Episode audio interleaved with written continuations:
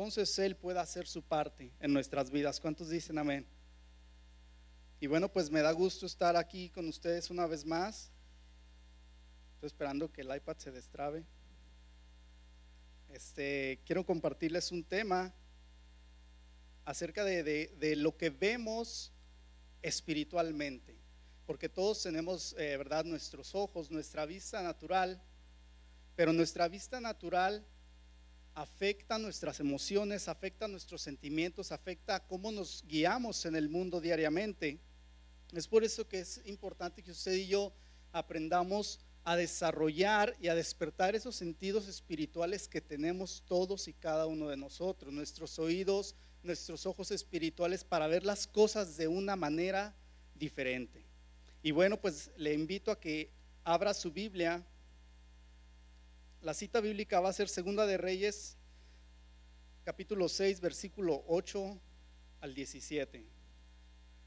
Indíqueme con un fuerte amén cuando usted lo tenga o si nos pueden ayudar en la pantalla para ponerlo. Segunda de Reyes, capítulo 6, del versículo 8 en adelante. Y le pido que por favor me ayude a leerlo. A mí me falla mucho la lectura, pero si se revuelve con su voz se va a escuchar mejor. Entonces tenemos la cita. Amén, tenemos la cita. Vamos a leer la palabra de Dios, que se escuche su voz audiblemente. Ya, eh, si me pueden ayudar también en las pantallas. Segunda de Reyes, capítulo 6, versículo 8 al 17. Dice la palabra de Dios, tenía el rey de Siria guerra contra quién? Contra Israel. Y consultando con sus siervos, dijo, en tal y tal lugar estará mi campamento. Y el varón de Dios envió a decir al rey de Israel, mira que no pases por tal lugar, porque los sirios van allí. Entonces el, rey de Israel envió a aquel lugar que el varón de Dios había dicho, y así lo hizo una y otra vez, con el fin de cuidarse. Versículo 11. Y el corazón del rey de Siria se turbó por esto, y llamando a sus siervos, les dijo, ¿no me declararéis vosotros quién de los nuestros es el rey, es del rey de Israel? Entonces uno de los siervos dijo, no, Señor mío, sino que el profeta Eliseo está en Israel, el cual declara al rey de Israel las palabras que tú hablas en dónde? En tu cámara más secreta. Y él dijo, id y mirad dónde está, para que yo envíe a prenderlo y le fue dicho, he aquí que él está en donde? En Dotán. Entonces envió el rey allá gente de a caballo y carros y un gran ejército, los cuales vinieron de noche y sitiaron la ciudad. Versículo 15. Y se, y del, perdón, y se levantó de mañana y salió el que servía al varón de Dios. Y he aquí el ejército que tenía sitiada la ciudad con gente de a caballo y carros. Entonces su criado le dijo, ah, Señor mío, ¿qué haremos? Él le dijo, no tengas miedo, porque más son los que están con nosotros que los que están con ellos. Y oró Eliseo y dijo, te ruego, oh Jehová, que abra sus ojos para que vea. Entonces Jehová abrió los ojos del criado y miró. Y he aquí que el monte estaba lleno de gente de a caballo y de carros de fuego alrededor de Eliseo. Cierre sus ojos ahí en donde está. Señor, te damos gracias en esta mañana por tu palabra. Gracias porque hemos podido leer esta porción de la, de la Biblia, Señor, que tú nos has dejado para alimentar nuestro espíritu, Señor. Ahora te pedimos que disipes, Señor, toda distracción, toda tiniebla del ambiente en este lugar, Señor. Hemos venido a adorarte, hemos venido a recibir de ti, Señor. Te pedimos que quites cualquier distracción de nuestras vidas, cualquier distracción en este lugar, Señor, que impida que recibamos tu bendición, que impida que abramos nuestros oídos, nuestros ojos espirituales a aprender y a ver lo que tú quieres enseñarnos en esta mañana, Señor. Pongo mi vida en tus manos, Señor. Renuncio a cualquier palabra que provenga de mí, Señor, y te pido que tu Espíritu Santo hable a través de mi boca en esta hora, en el nombre de Jesús. Amén. ¿Puede tomar su lugar, por favor?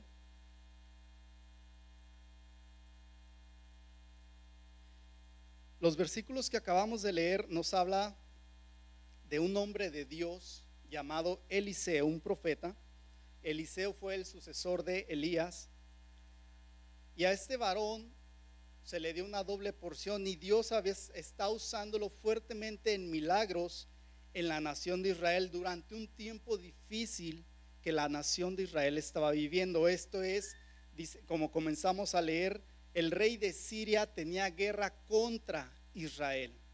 Entonces, los actos de Dios, los actos sobrenaturales o los milagros de Dios son un ancla importante en su vida y en mi vida, porque usted y yo podemos tomar el papel del pueblo de Israel, de que el enemigo constantemente está atacando nuestras vidas desde que abrimos nuestros ojos en la mañana. ¿Qué vienen? Vienen las preocupaciones, ¿qué más viene? Vienen los problemas y acá ahora eh, te puede despertar una mala noticia por el celular o un mensaje. De alguna manera el enemigo día a día, minuto tras minuto, le está ideando cómo atacarnos en diferentes áreas de nuestras vidas. Y entonces los milagros de Dios son un punto importante en el cual usted y yo podemos tomarnos y aferrarnos de ellos para seguir caminando, porque los milagros alimentan nuestra fe. ¿Cuántos dicen amén? Dios, Él tiene el poder para hacer milagros, pero sabe que en veces parece que hay algo que frena el mover de Dios para que usted y yo recibamos milagros o que veamos milagros. Necesitamos usted y yo ver para hablar de lo que Dios hace. Y no es que nuestra fe dependa de ver, no es así. Lo que pasa es que usted y yo al ver las cosas sobrenaturales, eso alimenta nuestra fe, nos anima a seguir adelante y usted y yo lo hablamos, usted y yo lo compartimos a los demás. Y eso sirve para que ellos vengan a, acercarse a Dios. Hay muchos testimonios de cómo a través de milagros que Dios ha hecho en una persona, en una familia, eh, las personas se convierten. Entonces le pregunto, ¿son importantes los milagros, los actos sobrenaturales? Son importantes. Y déjeme decirle esta mañana, si usted cree lo, lo contrario. Los milagros no han pasado. Se lo voy a repetir una vez más, los milagros no han pasado. Si usted no ha visto un milagro en su vida, si usted tiene mucho tiempo sin ver un milagro en la vida de alguien más, pídale a Dios que en esta mañana él le permita recobrar su fe y pueda abrir sus ojos espirituales, pueda abrir su, su, entendimiento, sus oídos para que pueda ver un milagro y esto aumente su fe. Yo le confieso, yo doy gracias a Dios por esa bendición que Él me dio en la iglesia donde eh, mis hermanos y yo crecimos con mis padres. Nosotros crecimos viendo milagro tras milagro. Doy gracias a Dios por ello porque sé que de alguna manera formó mi vida espiritual varios milagros que ocurrían, hermanos, en medio de los servicios. Entonces, ¿será que Dios hacía milagros en los noventas o a, inicios de los 2000? ¿Será que ya después de la pandemia yo, Dios dejó de hacer milagros? No.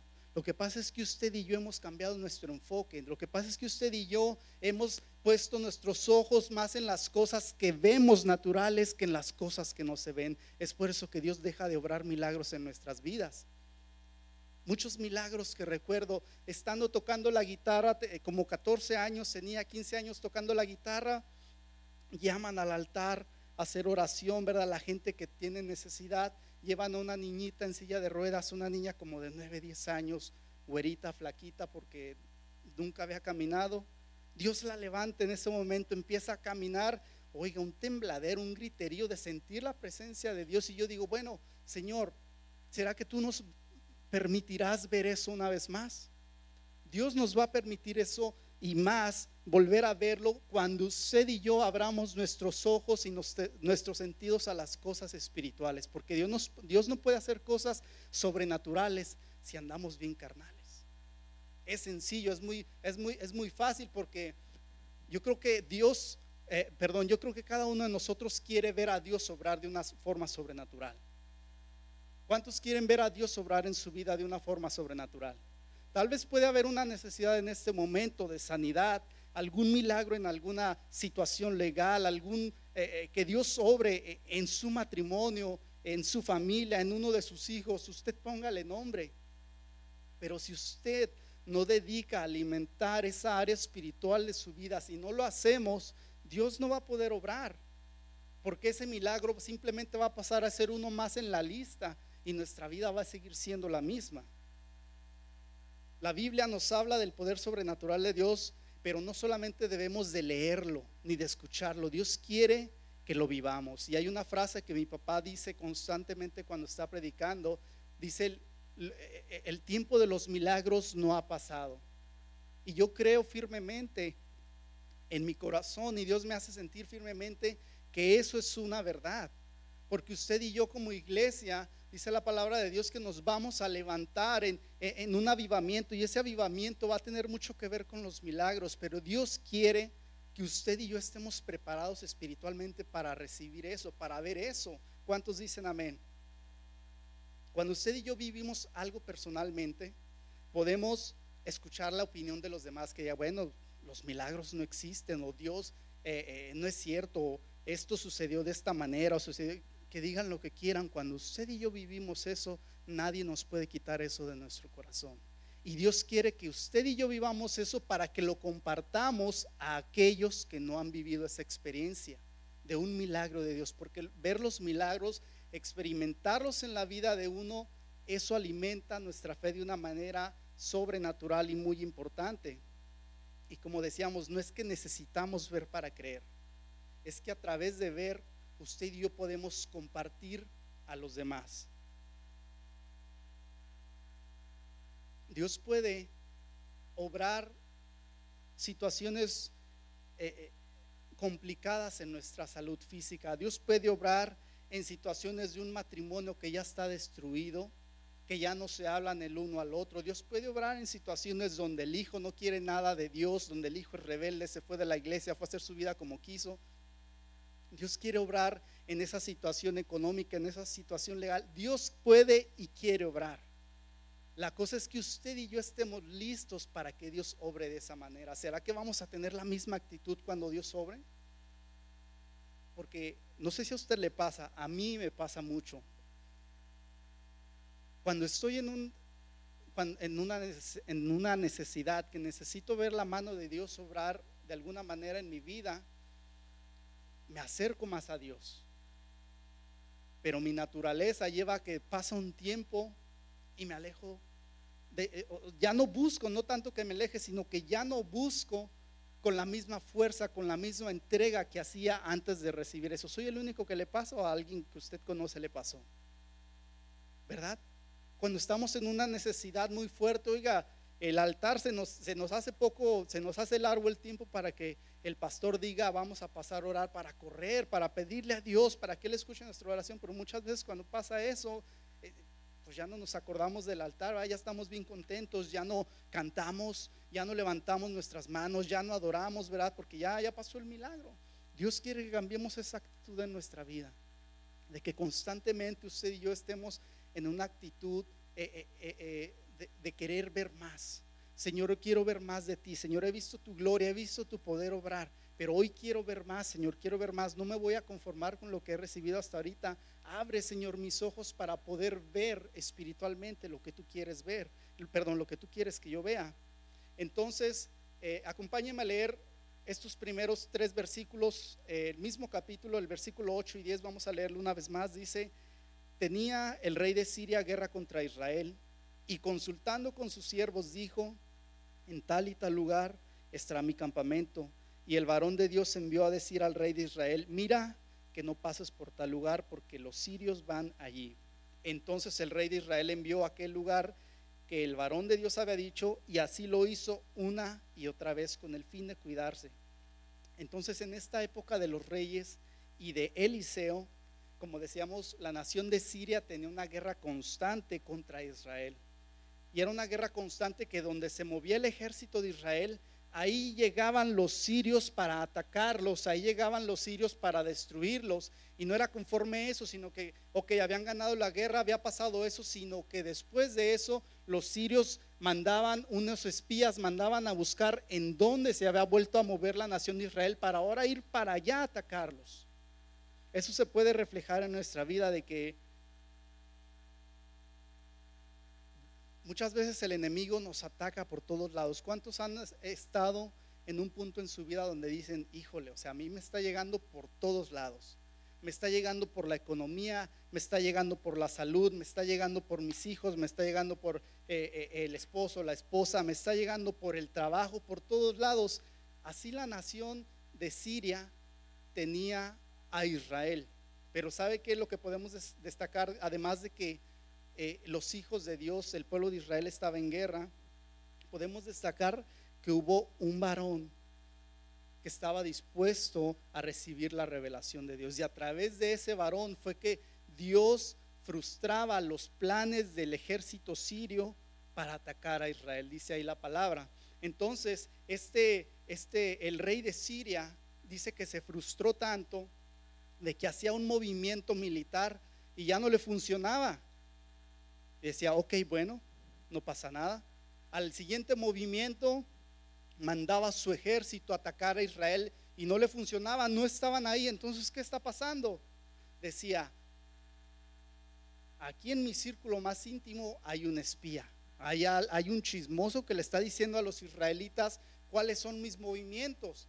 Entonces, vamos a ver quién es esa persona que está dándole la información tan importante a los israelitas. ¿Y qué dice la palabra de Dios? Que, eh, este, eh, le dijo uno de sus siervos, no, Señor mío, no es eso, es que con ellos está Eliseo y Eliseo es un profeta.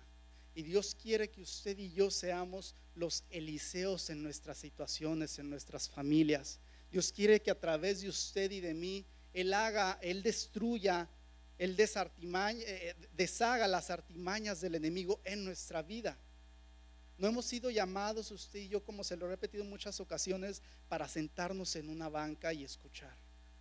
Usted y yo, eh, Dios nos ha permitido llegar a este lugar, llegar a esta iglesia, pertenecer a esta familia con un propósito, que es alcanzar a los nuestros, a los que nos rodean. Si eso fuera así, usted, si, eso no fuera así, usted no estuviera aquí, déjeme decírselo. Pero usted está aquí porque Dios tiene un propósito para su vida, pero usted tiene que creerlo. Usted debe de, de dejar de pensar que usted es uno más de los que se sientan, que usted es uno más de los que ofrendan, de los que cantan. Dios quiere que usted se crea que usted es ese Eliseo que Dios quiere levantar para traer salvación en la vida de su familia, en la vida de sus familiares, en la situación difícil que usted pueda pasar, Dios quiere levantarlo a usted. No a la persona que está a un lado, ni a su cónyuge, ni a su hijo, ni a tal. A usted Dios lo quiere usar para esa situación. Y tal vez ahorita podamos estar muy tranquilos, pero recuerde esa palabra, porque si ahorita estamos tranquilos, acuérdese que al pueblo de Israel, de un lugar tranquilo, luego le llegó la, la batalla al otro lado. Ahorita podemos estar tranquilos, si alguno no está pasando una situación difícil, podemos estar tranquilos, pero mientras el enemigo ande suelto, va a tratar de atacar nuestras vidas. Y ahí es donde usted y yo debemos de recordar esta palabra de Dios. Dice el, el Salmo 32.8, dice, te haré entender y te enseñaré el camino en que debes de andar y sobre ti fijaré mis ojos. Lo importante, hay una gran... Eh, hay, una gran importancia en que haya hombres y mujeres que nos conectemos con Dios para que Él nos muestre su voluntad.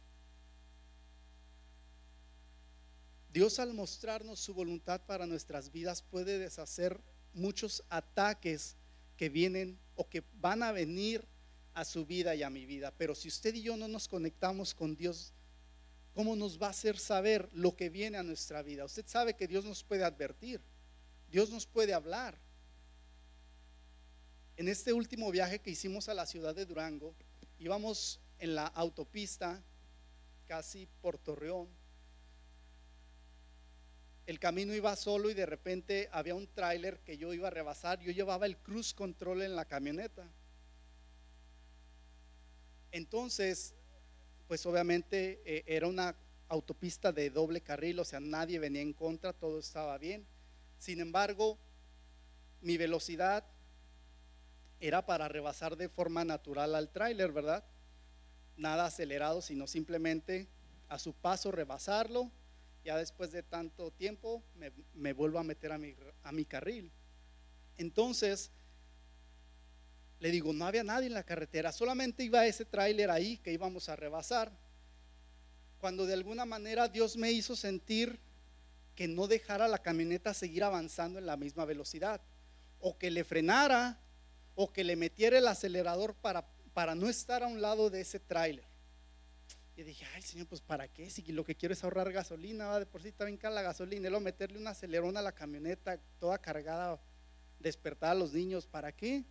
Y bueno, yo dije, pues vamos, de ahí me paro, le doy, no, pues está más pesado el pie, y le metí todo el acelerador a la camioneta. Logramos pasarlo de una forma muy rápida, muy rápida que hasta yo me quedé, ah, caray, ¿a poco era necesario esto? Ah, que va a decir el trailero a este payaso con placas de Texas, vino acá a hacer su show. Bueno, yo lo pasé, oiga, en cuanto la defensa de atrás de la camioneta pasó así de perfil, en cuanto logré librar el tráiler, explotó la llanta del tráiler, la llanta del tráiler del lado izquierdo y en la camioneta iba a pegar en el lado derecho donde iba Evelyn, atrás iba Adriel. De ese lado iba a explotar la llanta. Y no solo explotó la llanta, el ring salió hecho pedazos, yo lo pude ver en los vidrios.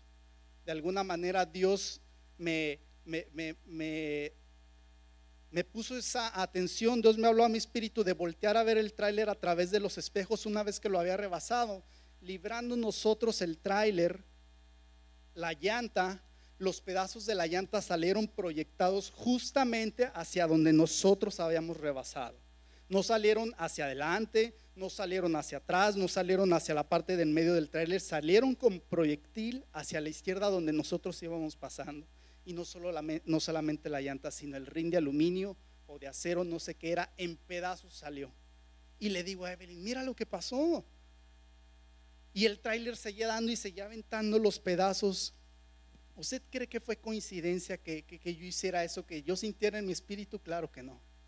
Dios nos estaba advirtiendo, Dios nos salvó de sufrir un accidente muy grave. Imagínese lo que pasa a esas velocidades y que un tráiler aviente llantas, aviente pedazos de rines como proyectiles hacia un vehículo. Sin embargo, yo le doy gracias a Dios que Él tuvo misericordia de nosotros, pero lo que le quiero decir es que Dios nos advierte de cosas que vienen a nuestra vida.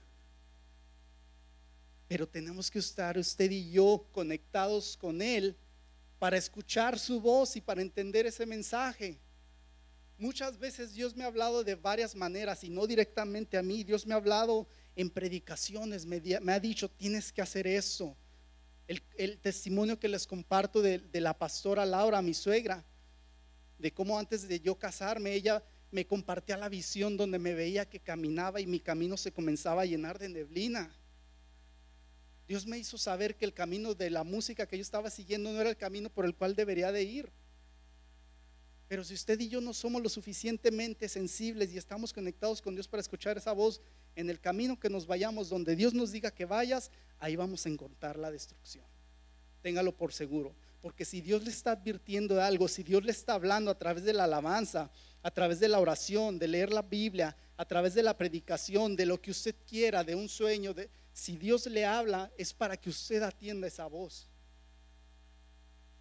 Algo que de las veces que yo estaba más joven y que Dios me habló a través de, un siervo, de un profeta, creo que yo tenía como 12 o 13 años, y estábamos en un campamento juvenil. Y se acercó a por mí y le confieso, mi hermana sabe que teníamos miedo que, que ese hombre de Dios orara por nosotros, porque se sacaba los trapitos al sol, hermano, pero a relucir de todo. Y lo peor es que no eran mentiras, eran cosas que Dios le, le revelaba a él. Y, yo acá, mero atrás, ay Dios mío, ya fui al baño como cinco veces y ya me toca, quiere por mí. En esa ocasión él me dijo, oró por mí y me dice, yo esperaba la palabra de te voy a llevar y voy a hacer contigo y aquí y allá, pero en esa ocasión no fue así. ¿Sabe qué me dijo? Yo te veo que andas arrastrándote en el piso sin piernas. Imagínese el terror que me dio. ¿Cómo necesitas ponerte listo? Porque yo veo que andas arrastrándote como sobre una patineta. No puedes caminar, sino que andas arrastrándote porque te cortaron las piernas. Entonces, en ese momento yo no pude entender tal, vez mi inmadurez. Yo creo que tenía como 12 años. Cuando Dios me dijo eso, 12, 13. Sin embargo, después de los años comprendí que la edad a la que llegué de la adolescencia fue cuando mi vida espiritual estuvo más caída, cuando estuvo más descuidada mi vida espiritual y no por falta de enseñanza. Y fue cuando Dios me estuvo dando lecciones, y no lecciones con pétalos de rosas, sino lecciones con azotes. Una de esas fue cuando me accidenté en la motocicleta, de lo cual tengo la marca en mi rostro. Porque Dios me había advertido, y no solamente ocho años antes de eso, Dios me había advertido a través de un hermano que le compartió un sueño a mi madre. Le dijo, hermana, yo la veo a usted muy triste por esto y esto y esto y esto y Melqui y esto y esto. Y mi mamá me lo compartió. Y yo dije, bueno, Señor, pues ten misericordia de mí. Sin embargo, mi actitud no cambió. Yo seguía en, eh, eh, eh, en, rebeldía, yo seguía en creerme más listo que Dios, con muchos adolescentes, muchos jóvenes lo pueden creer. ¿Y sabe qué? Si no lo sabe el testimonio, un domingo iba a salir de la iglesia para ir a cambiarme, habíamos estado arreglando el equipo del sonido, había un evento en la iglesia, agarré la motocicleta, llevé a un amigo, le dije, vamos a la casa para cambiarme y regresar a tocar en la alabanza. Y ya no regresé a tocar a la alabanza porque tuve un accidente. Porque choqué en la motocicleta y salí volando como algunos 30, 35 pies. Yo no llevaba el casco, el acompañante llevaba el casco, entonces mi cara golpeó directamente con el, con el concreto donde me abrí. Y aún en ese accidente, Dios obró de, de, maneras sobrenaturales que después le quiero compartir si usted no sabe el testimonio. El punto es que Dios nos advierte de cosas que pueden pasar en nuestra vida. Pero si usted y yo no hacemos caso, las consecuencias o esa situación va a llegar a nuestra vida. Y depende de usted y mí que estemos preparados que hagamos lo que Dios nos dice que hagamos, si no vamos a sufrir las consecuencias. Es muy sencillo. Y hasta el día de hoy recuerdo esa vivencia, ya pasaron 12 años, porque cada día que me levanto y me cepillo los dientes, me lavo la cara, veo las marcas en mi rostro. ¿Dios quería que pasara eso? No. Sin embargo, él, él me habló con tiempo, yo no quise entender. Y ahora tengo que recordar esa enseñanza día tras día y día tras día. Y le doy gracias a Dios que Él guardó mi vida, porque la cajuela del taxi en el que chocamos quedó deshecha. Sorpresivamente, no sorpresivamente, milagrosamente, a la motocicleta simplemente se, se cayó así. Y yo salí volando por allá, rebasé como tres carros que estaban estacionados, carría delante de los tres carros por allá una cosa terrible que yo creí, dije, híjole, me sentía, oiga, la persona más derrotada del mundo era yo en, esos días. Pero sin embargo, como dice la palabra de Dios, a los que aman a Dios todas las cosas, Dios sabe, y Dios sabía que yo en mi corazón le amaba, ¿verdad? Sin embargo, yo estaba enfrentando situaciones en mi vida y de esa situación tan terrible que yo viví, que hice a mi familia también vivir, a, a mis padres, a mis hermanos. Dios obró para que yo llegara a Estados Unidos a estudiar música y después de estar en Estados Unidos y estudiar, que conociera a Evelyn y después que me casara con ella y que me uniera a esta familia. Dios tiene planes para nosotros. Pero si usted y yo no estamos dispuestos a escuchar la voz de Dios, oiga, Él quiere cumplir esos planes acomodé el lugar. Y va a empezar con un baracito pequeño. Eight, te estoy hablando. Eight, corrige tu vida en este, en esta, en este aspecto. hey, deja de juntarte con esa persona. Hey, arregla tu situación familiar, arregla la situación con tus hijos, arregla la situación con tu esposo, con tu esposa. Dios no quiere que seamos unos fracasados más. Y Dios nos habla con tiempo y más vale que nosotros escuchemos esa voz antes de que venga una reprensión más fuerte como vino a mi vida. No le estoy contando de alguien más, le estoy contando mi vida. Y yo espero que eso sea un testimonio para usted y no se me ponga triste. No hemos terminado. Versículos 11 y 14, ayúdeme a leerlo porque lo escucho, eh, no escucho nada más bien. Sé que está muy triste, no sé si lo conmoví con mi historia versículos 11 y 14, del 11 al 14, permítame escuchar su voz. ¿Cuántos están listos para leer? ¿Cuántos están listos para leer? Si no tiene Biblia, acérquese con un cristiano que sí traiga Biblia, por favor. Alguien va a ver que traiga Biblia como a 10 pies de, de distancia de usted. Dice la palabra de Dios, y el corazón del rey de Siria se turbó por esto, y llamando a sus siervos les dijo, no me declararéis vosotros quién de los nuestros es del rey de Israel entonces uno de los siervos dijo, no, rey, señor mío, lo que pasa es que el profeta Eliseo está en Israel, el cual declara al rey de Israel las palabras que tú hablas en tu cámara secreta. Estos versículos nos dicen que para Dios no hay nada oculto. Y no hay nada oculto ni siquiera los planes que Satanás tiene contra usted y contra mí. A diferencia que los planes de Dios Satanás no los conoce, pero Dios sí conoce los de Satanás, que el Señor lo reprenda. Y es por eso que Él manda quien nos hable, quien nos, nos diga con tiempo, nos advierta de lo que viene a nuestra vida. El rey de Siria había puesto sus ojos en Eliseo para acabar con él porque estaba frustrando sus planes militares de acabar con la nación de Israel. Y le repito una vez más, usted y yo somos esos Eliseos en nuestra familia, en nuestro entorno. Porque nuestra oración, cuando usted y yo cantamos, cuando usted y yo eh, eh, eh, dedicamos tiempo a Dios, cuando usted y yo estamos en comunión con Dios, estamos estorbando los planes del enemigo.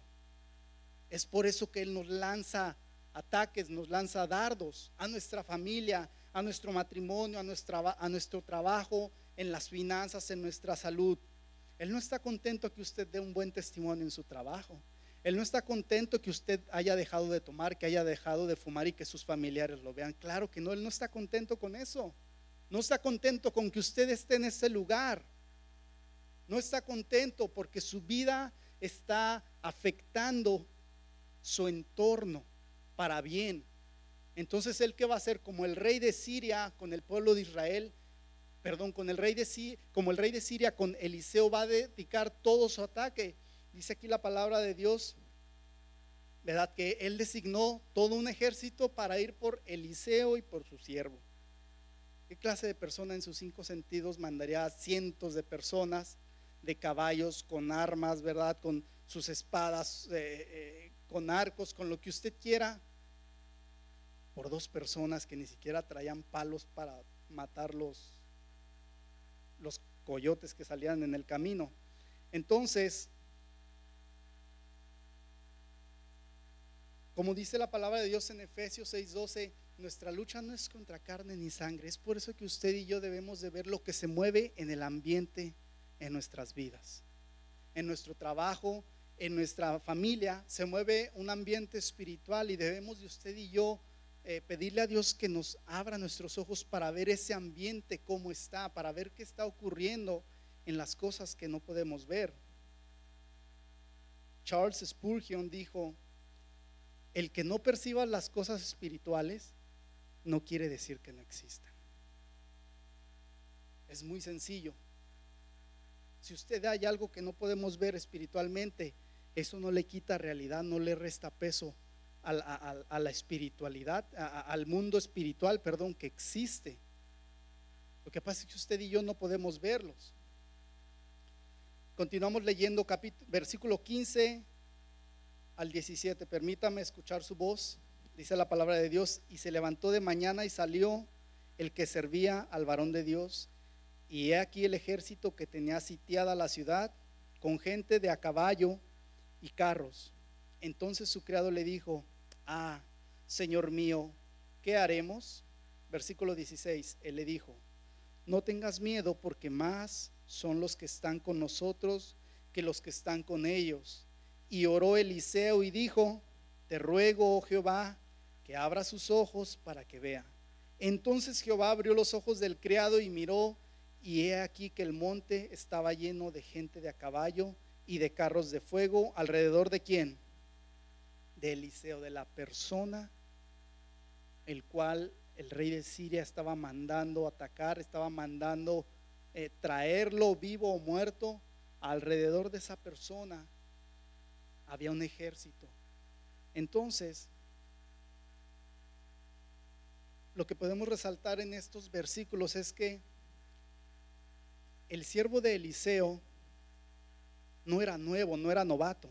Si usted lee versículos anteriores al inicio del capítulo, se dará cuenta de que Dios acababa de hacer un milagro a través de Eliseo, que es que a uno de los profetas, de los hijos de los profetas, estaban en un río, a este se le cayó su hacha, iban a cortar madera y se le cayó el hacha al río. Y le dice, ay, Señor mío, esa hacha no era mía, era prestada. Entonces podemos decir, pues un hacha que tiene que ver. Bueno, el hierro en ese tiempo, ahorita lo conseguimos en Lowe's y en Home Depot a 2 dólares, 3 dólares, lo que usted quiera, pero en ese tiempo el hierro era una cosa muy valorada. Imagínese para poder hacer un hacha. Entonces, lo que le quiero decir es que este siervo que le dice a Eliseo,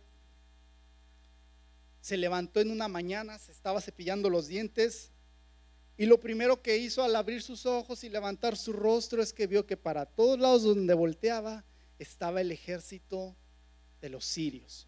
Ya los tenían rodeados. Entonces él va, despierta a Eliseo, le dice, yo creo que hasta aquí llegamos, le dice, ¿qué vamos a hacer? Nos tiene el ejército asirio rodeado. Entonces ¿Qué le responde Eliseo? No tengas miedo, más son los que están con nosotros que los que están con ellos. Pero ¿sabe qué? La palabra de Eliseo, la palabra del profeta de Dios no fue suficiente para su siervo. O sea, como que se le olvidó todo lo que Dios ha hecho a través de Eliseo, la persona con el que andaba. Se le olvidaron los milagros y muchas veces, vuelvo a lo mismo, nos pasa a usted y a mí cosas similares que de tiempo en tiempo se nos olvida lo que Dios ha hecho en nuestras vidas. Y sea honesto, ¿cuántos han recibido un milagro de Dios en su vida? Yo lo he recibido. Pero en algún tiempo de nuestra vida se nos olvida eso, lo que Dios hizo. Y cuando tenemos la situación alrededor de nosotros, eh, el Dios grande, omnipotente que que, eh, obró ese milagro en nuestras vidas, lo hacemos bien chiquitito. Y estamos viendo con los ojos naturales la situación. Estás viendo cómo está todo alrededor de ti, que no tienes salida, que vas a fracasar, que no hayas cómo hacerle, que tu situación en tu casa, en tu matrimonio, en tus finanzas. Pero sin embargo, así como Eliseo oró, dice, oh Jehová, te ruego que abras sus ojos para que vea. Y después que dice, entonces Jehová abrió los ojos del criado y ahora sí miró la realidad. El monte estaba lleno de gente de a caballo y de carros de fuego alrededor de Eliseo, no ahora contra él, sino alrededor de ellos. Es por eso que Dios quiere que seamos eh, perceptibles a las cosas espirituales, porque si seguimos guiándonos con nuestra vista, oiga, vamos a terminar van a los del mundo van a tener que darnos ánimos a nosotros en vez de nosotros a ellos. ¿Cuántos tienen en este momento alguna situación difícil que enfrentan en su vida? Usted póngale nombre en, en matrimonio, en los hijos, en el trabajo, en las finanzas, en lo que usted quiera. ¿Cuántos tienen una situación difícil? Lo bueno es que no son muchos. Pero yo creo que hay más más que no, muchas veces nos cuesta ser honestos con Dios. Y lo menos que podemos hacer con Dios es ser honestos, porque si alguien nos conoce bien, es Él. nos conoce más que nosotros mismos. Y es por eso que Él quiere que nos acerquemos a Él y confesemos cómo nos sentimos, confesemos nuestros pecados, ¿verdad? Para que Él pueda obrar en nuestras vidas, porque con nuestro orgullo Dios nunca va a obrar. Entonces, la pregunta que podemos hacer en esta mañana es, ¿qué vemos alrededor de nosotros? El, criado de Eliseo estaba preocupado por todo el ejército sirio que estaba alrededor de ellos. Y a pesar de que él había visto muchos milagros, a través de ese varón de Eliseo se le habían olvidado los milagros que Dios había hecho. Entonces, percibir lo espiritual es más importante, perdón, percibir lo espiritual es importante para saber y entender la situación en que estamos y sobre todo para saber y entender, escúcheme muy bien esto, que no estamos solos en la situación que estamos pasando. Porque en nuestros ojos naturales podemos ver que eh, eh, el pastor no ha orado por mí, eh, las hermanas de la oración ya no han orado por mí, este, nadie me ha llamado a ver cómo estoy, pero abra sus ojos espirituales, pídale a Dios que abra sus ojos espirituales para que vea que usted no está solo en la situación que está, que está pasando. Que en esa situación donde eh, eh, eh, es, la economía de su familia está siendo afectada, usted no está solo. En esa situación familiar usted no está solo. Hay un ejército de ángeles de Dios están ahí para pelear esa batalla espiritual por usted, pero usted tiene que abrir sus ojos espirituales para verlo. ¿Cuál es la consecuencia de ver eso? que eso va a traer paz a nuestro corazón, que nuestra confianza una vez más va a ser depositada 100% y plenamente en Dios. Que al ver la situación con los ojos espirituales, con con los ojos que Dios quiere que lo veamos, vamos a poder entender que nosotros no podemos hacer nada. Que todo tenemos que dejárselo a Dios para que Él obre libremente en nuestras vidas. Eliseo era un hombre, era un varón de Dios. Fue llamado para desarrollar este oficio de profeta en el tiempo de que Israel estaba en guerra con los sirios. Y esto hace que la vida de Eliseo eh, eh, fuera gobernada por la palabra de Dios. Y a lo que voy en este punto es esto. Un hombre y una mujer de Dios que son llamados van a afectar el entorno en donde se, en donde se eh, eh, desarrollan, van a frustrar los planes del enemigo en contra de ellos y en contra de sus vidas. Pero para eso de, verdad tenemos que ser hombres y mujeres de Dios, así como Eliseo, para que Dios pueda obrar, para que Dios pueda usar nuestras vidas en salvación, eh, en beneficio, en aquella situación que estamos viviendo. Necesitamos eh, eh, poder ser hombres y mujeres que nos preocupemos por nuestra vida espiritual. Porque nos preocupamos por, por lo que vamos a comer, nos preocupamos por los biles que vienen a fin de mes, a medio mes, nos preocupamos por la situación que está pasando legal, nos preocupamos por la situación de enfermedad, nos preocupamos por esto, nos preocupamos por lo otro, pero la vida espiritual es muchas veces lo que dejamos al último. Señor, si me queda tiempo, Señor, ya después de que resuelva mi problema, ahora sí voy a venir a la iglesia, ahora sí voy a traer la Biblia, ahora sí voy a cantar, ahora sí voy a aplaudir, ahora sí voy a poner atención y no es así. Si usted quiere ver a Dios obrar en las situaciones que pueda haber en su vida, primero le toca a usted. Primero me toca a mí y después Dios va a obrar. ¿Cuántos dicen amén? Para terminar,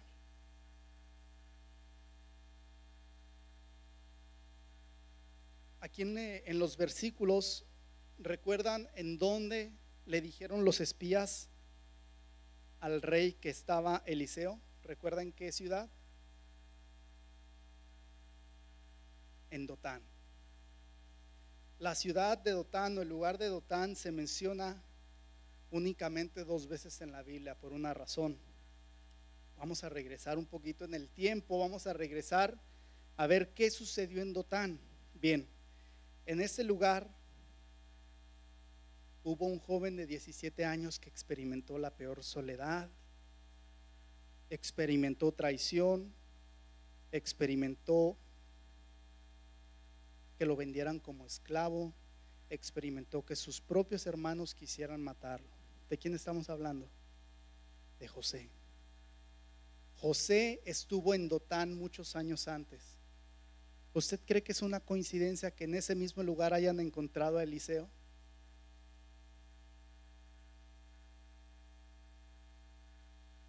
Sabemos la historia de lo que le pasó a este jovencito. Oiga, imagínense de 17 años y sus propios hermanos ya lo habían vendido como un esclavo. Y ser un esclavo en esos años eh, era peor que la muerte, porque no crea que le iban a tener en el AC no le iban a tener sus comiditas.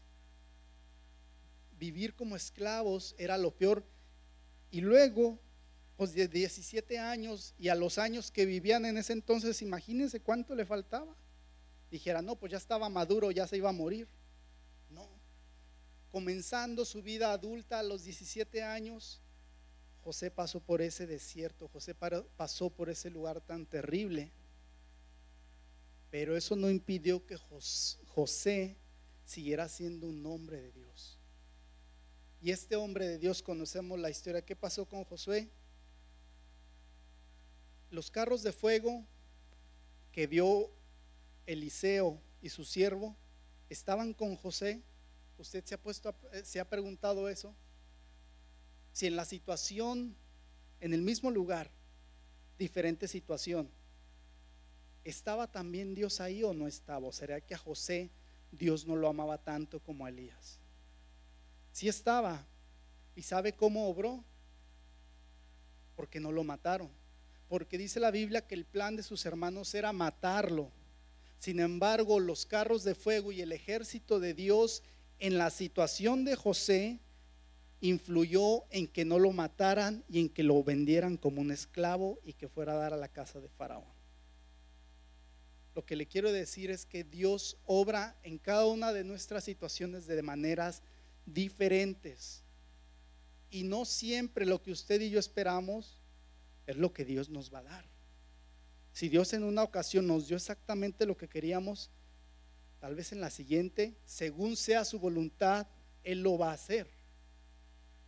Pero eso no quiere decir que Dios no está en esa situación, ¿sí me explico?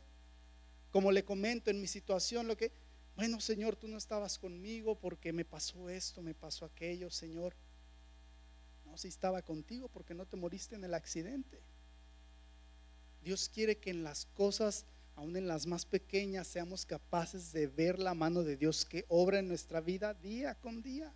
El hecho de que usted y yo estemos ahorita aquí y que no estemos intubados en un hospital, o de que nuestros familiares no nos estén llorando, no nos estén velando, quiere decir que la presencia de Dios y los carros de fuego están donde usted y yo estamos porque nos defendieron.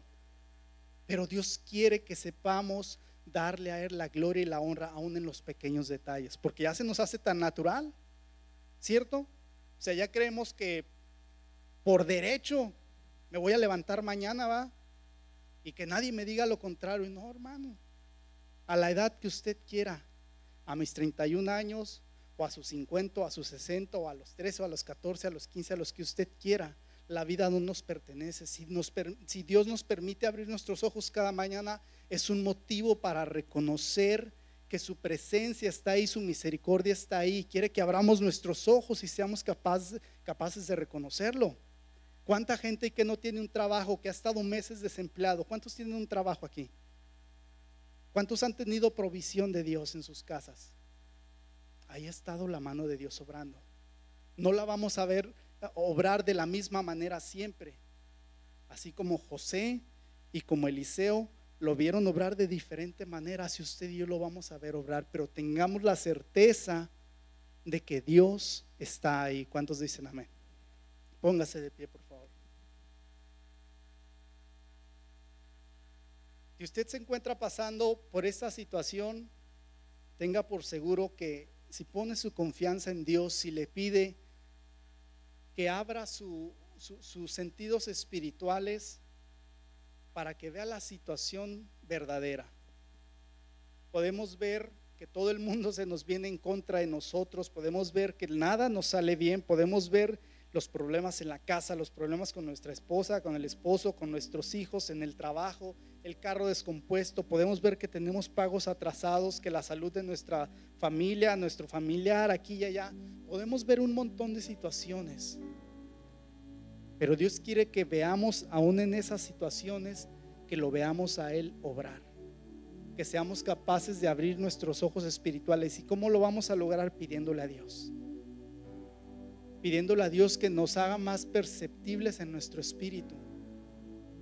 El hecho de que eh, eh, tenga usted y tenga yo alimento en mi casa de que tengamos nuestra casa, el hecho de que Dios nos dé la salud para poder trabajar, tenemos que reconocérselo a Dios y no minimizar esos milagros que Dios hace día con día en nuestras vidas, porque es un milagro de Dios el hecho que usted y yo nos levantemos cada mañana, como lo decíamos. La salud, la vida, únicamente nos la da Dios. No se la va a dar los cuidados que usted tenga, la dieta que usted tenga. No se la va a dar las horas que usted duerma. La salud depende de Dios y muchas veces en nuestro trabajo nos jactamos de decir, oh, pues yo gano tanto y por mi trabajo y por lo que sé hacer he logrado esto. No, tenga cuidado de no caer en ese error. Si usted tiene un trabajo, si usted tiene una empresa, si Dios le ha bendecido con una casa, con un vehículo, es porque Él le dio la capacidad para ganar ese dinero es porque Él le dio la salud día con día para que usted se levante y pueda ir a trabajar y en la tarde, en la noche regrese y vea a su familia. ¿Cuántos dicen amén? Todo aquel que reconozca que Dios es quien hace las cosas en su vida, cierre sus ojos, por favor, cierre sus ojos ahí en donde está. Si gusta levantar sus manos, vamos a tomar unos minutos para orar. Señor, te damos gracias porque nos damos cuenta a través de esta enseñanza que Tú siempre has estado con nosotros, Señor. Nos damos cuenta que las cosas más mínimas que muchas veces pasamos por alto, Señor, se deben a tu misericordia, a tu amor y que tú estás presente en esas situaciones. Muchas veces no hemos podido lograr ver, nos enfocamos más en lo que vemos alrededor nuestro, nos enfocamos en las cosas físicas, en las cosas terrenales y esto nos impide ver, Señor, los ojos, las cosas espirituales, nos impide abrir nuestros ojos a la dimensión espiritual. Nos enfocamos tanto, Señor, en nuestra vida, en nuestro trabajo, en los quehaceres, en lo que tenemos que hacer, en lo que tenemos que pagar, que nos olvidamos de alimentar nuestra vida espiritual para que podamos ver la realidad, la realidad de que tú has estado en nuestras vidas desde el primer día, Señor la realidad de que tú has tenido misericordia para darnos la salud, tú has tenido misericordia de nosotros, que nos has dado la capacidad de salir a trabajar, que nos has dado la salud, Señor. Y en esta hora, Señor, así como Eliseo oró por su criado para que él pudiera abrir sus ojos espirituales, Señor, oramos nosotros y te pedimos que abras nuestros ojos espirituales, Señor. Porque necesitamos ver, Señor, la claridad, Señor, en el ambiente espiritual de todo lo que hay, de todo cómo se mueven las cosas, Señor, de los peligros que hay. Necesitamos conectarnos contigo, Señor, para que tú puedas hablar a nuestras vidas y podamos entender, Señor, que hay una guerra que se lleva a cabo día a día en nuestras vidas, en nuestros corazones, Señor, y que necesitamos de ti para ganarla, Señor. Abre nuestros ojos para que podamos entender, Señor, que la guerra que estamos enfrentando, Señor, sea nuestra familia, nuestro matrimonio, sea con los hijos, sea en la salud, sea algún familiar que esté enfermo, sea una situación legal, Señor, abre nuestros ojos para que podamos ver que no estamos solos, que podamos ver, Señor, que tú estás con nosotros, que tú siempre has estado ahí, Señor, que tú siempre has tenido misericordia de nosotros, Señor. Y necesitamos que abras nuestros ojos espirituales, nuestros oídos espirituales, Señor, para que podamos alimentar nuestra fe y que podamos compartir a sí mismo esa fe, Señor, con los demás. Sabemos que el enemigo tiene una guerra contra nosotros porque desde el hecho que decidimos seguirte, Señor, Él está enojado con cada uno de nosotros. Él está enojado porque nuestras vidas están afectando a nuestros familiares, a nuestras nuestros compañeros de trabajo, nuestras vidas están siendo, eh, eh, están afectando, Señor, a, esta nación, a esta ciudad, Señor, positivamente, Señor. Y por eso el enemigo está enojado, Señor. Y te pedimos, Señor, que nosotros podamos ser lo, suficientemente perceptibles, Señor, de esta situación, Señor, que, que tenemos que preocuparnos por nuestra vida espiritual, que tenemos que preocuparnos, Señor, por estar más conectados contigo, para que tú puedas hablar a nuestras vidas de cosas que vienen a nosotros, que nos puedas, Señor, advertir, que nos puedas hablar de lo que tú quieres para cada uno de nosotros, Señor. Te pedimos que nos perdones, porque muchas veces nos enfocamos más en nuestro, nuestras metas, en nuestros deseos, en lo que queremos hacer, lo que queremos lograr, pero no nos acordamos de lo que tú quieres hacer en nuestras vidas, de lo que tú quieres lograr en nosotros, Señor. Y yo sé que en esta mañana tú nos has permitido escuchar esta palabra para que hagamos ajustes en nuestras vidas, para que hagamos ajustes, Señor, que necesarios que tenemos. Tú puedes hablar a cada uno de nuestros corazones en esta hora, Señor. Tú puedes hablar ahí a nuestro lugar, a nuestro corazón, a nuestra mente. Tú puedes traernos en este momento a nuestra mente y revelarnos cuál es esa área en la que tú quieres trabajar en nosotros, Señor. Yo te pido que podamos ser sensibles a tu palabra, Señor. Sensibles, Señor, a este momento de paz en el que tú nos hablas, Señor.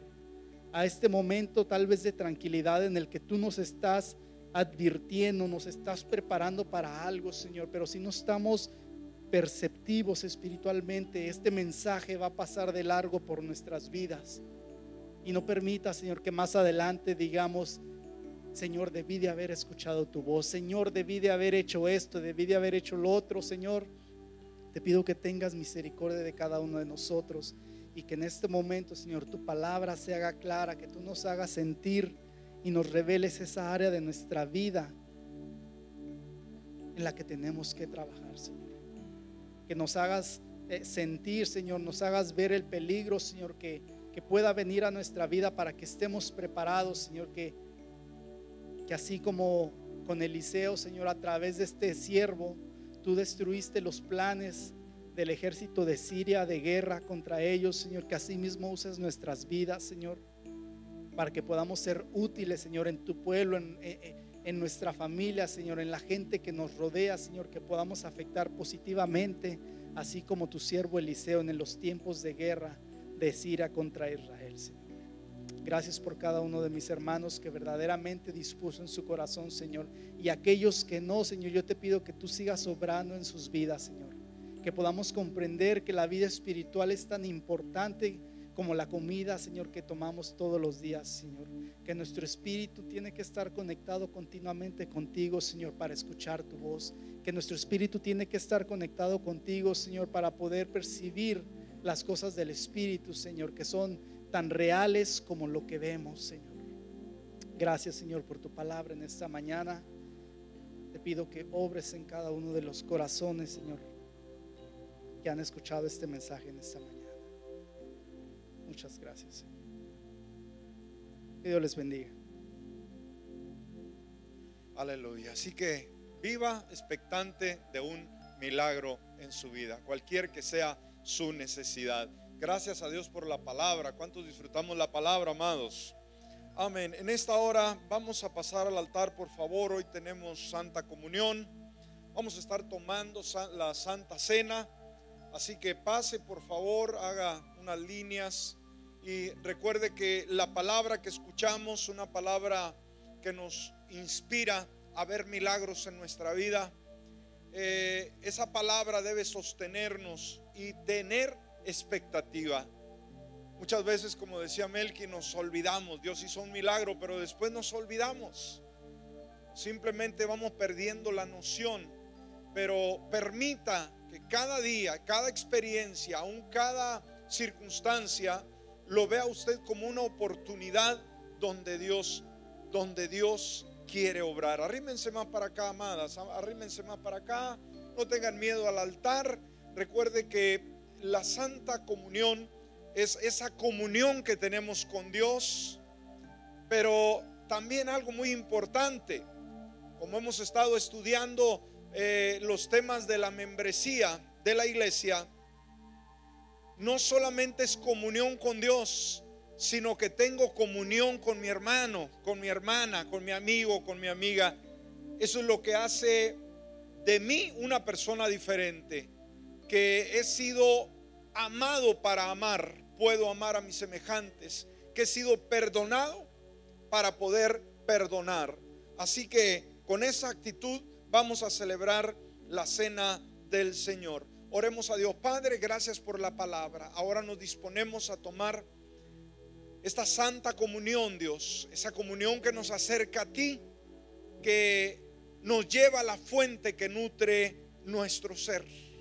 Queremos esa comunión contigo. Te queremos cerca. Te queremos ser par, que seas parte elemental de nuestra vida. No queremos ser desquiciosos, Señor, descuidados. Necesitamos ser parte integral de tu vida.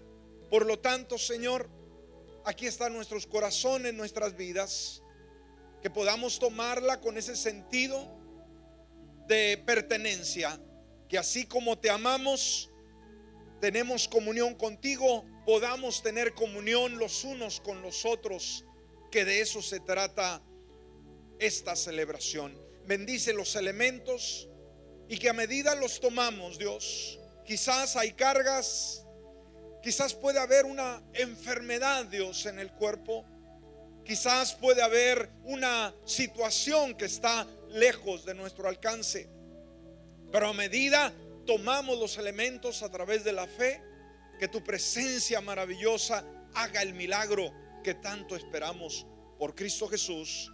Amén y amén. Así que sugieres van a estar eh, repartiendo los elementos, manténgase en reverencia eh, con los elementos y estaremos listos para tomarlo cuando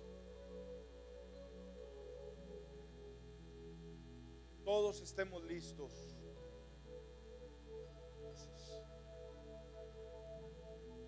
Recuerde, amados, que la cena del Señor es en memoria de Jesús.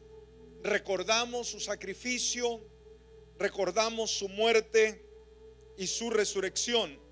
Pero tomar la Santa Cena también es un testimonio. Estamos testificando, usted y yo, ¿sí? Testificamos